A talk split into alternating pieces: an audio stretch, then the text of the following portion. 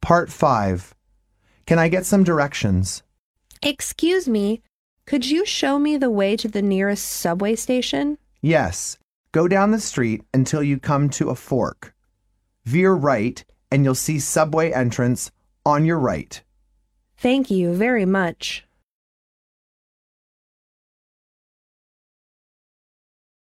Did you have fun? Bob, you should have joined our outing yesterday. I felt sorry about that. Did you have fun? Sure. Although it was drizzling, it didn't spoil our fun. We hiked to the top of the mountain and had a barbecue then.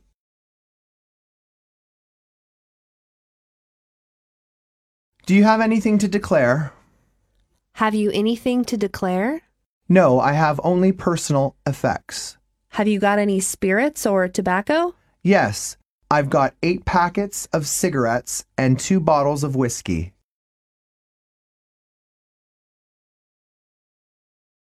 Do's and don'ts. Tell me the do's and don'ts of this business. All right, for starters, do be polite to your customers and don't ever raise your voice, no matter how hasty your customer gets. All right, any more? Take care of yourself.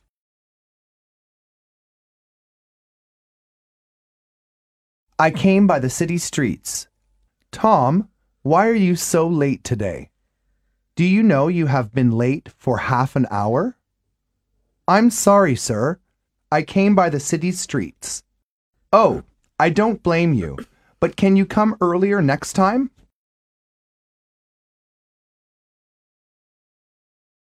I envy you. I hear you are taking a trip abroad. True, I've been planning it for a few months. I wish I could join you. I really envy you. Don't worry, you'll get your own chance in the future.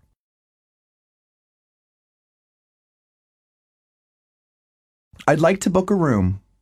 Hello, Four Seasons. Hello, I'd like to book a room, please. When is it for, sir? Tonight.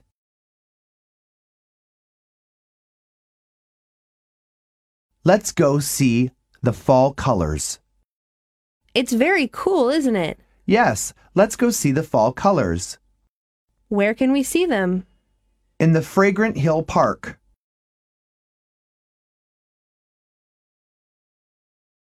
Make a right at the light. Excuse me, is there a Bank of China branch around here? Bank of China? Oh, yes. There's one around the corner. Just make a right at the light. Thank you.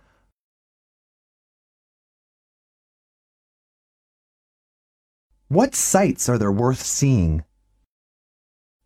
What sights are there worth seeing in China? The Great Wall is a man made wonder. Exactly. I'd say this is the place most worth seeing among all the places I've ever seen. You're right, the Great Wall looks splendid.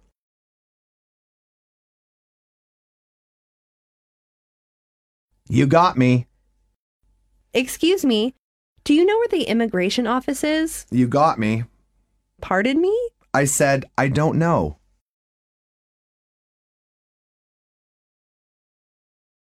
I need to check in. I need to check in. Okay, what's your name? My name is John Smith.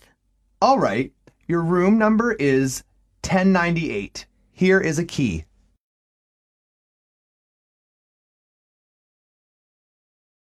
I want to go on an outing. Sue, what's your plan for Spring Festival? I want to go on an outing. Where do you want to go?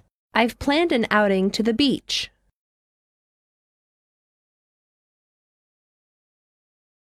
Say cheese. Can you take a picture of my daughter and me? Certainly. Stand close. Say cheese. Okay, nice. Thank you. You're welcome.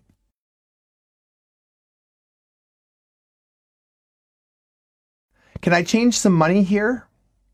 Yes, can I change some money here? Certainly, ma'am. What would you like?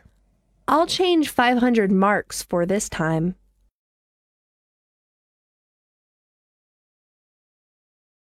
Do you have a room for rent? Good morning. Do you have a room for rent? Yes, I do. It's $100 a month. Would you like to see it? Yes, how much security do you want? Two months' rent.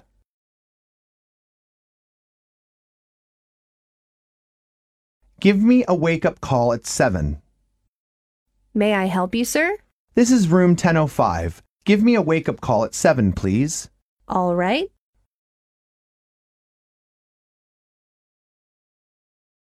I'd like to book a room. Beijing Hotel, may I help you? I'd like to book a room For how many days? from next Monday to Thursday.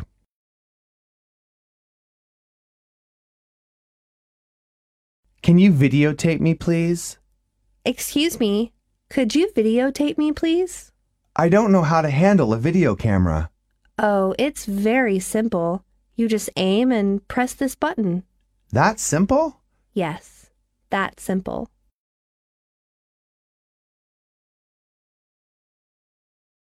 Could you shoot a picture for me?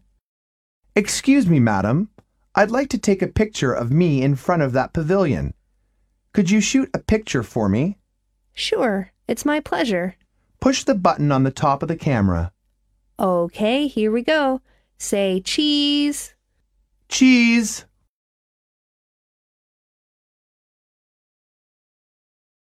I want this picture blown up.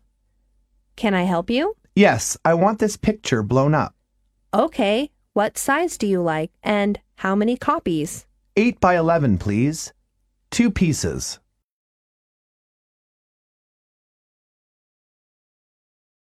It doesn't do you justice. I took a photo in the Summer Palace. Oh, let me have a look. Your picture doesn't do you justice. Oh, I think so too.